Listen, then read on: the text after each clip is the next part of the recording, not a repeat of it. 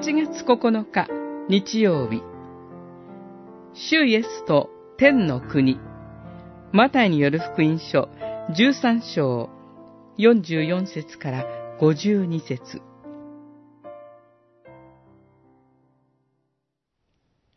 天の国は次のように例えられる。畑に宝が隠されている。見つけた人は、そのまま隠しておき、喜びながら帰り、持ち物をすっかり売り払って、その畑を買う。十三章四十四節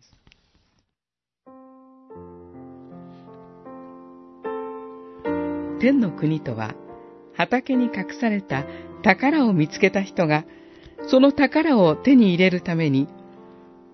全財産をはたいて、畑全体を買うことに例えられます。畑全体を買ってでも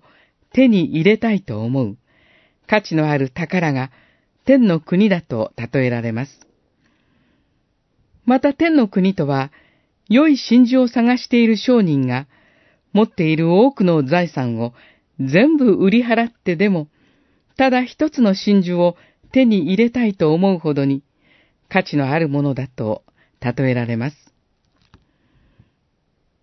ダマスコ途上で復活の主イエスにお会いした使徒パウロは、そればかりか、私の主、キリストイエスを知ることのあまりの素晴らしさに、今では他の一切を損失と見ています。フィリピの信徒への手紙、三章八節と語りました。主イエスを信じる私たちもまた、地上にあって、天の国の民とされています。時には、様々な困難や苦しみに遭遇します。しかし、復活の主イエスは、その都度私たちに近づいてくださり、神の言葉を語りかけ、立ち上がらせてくださいます。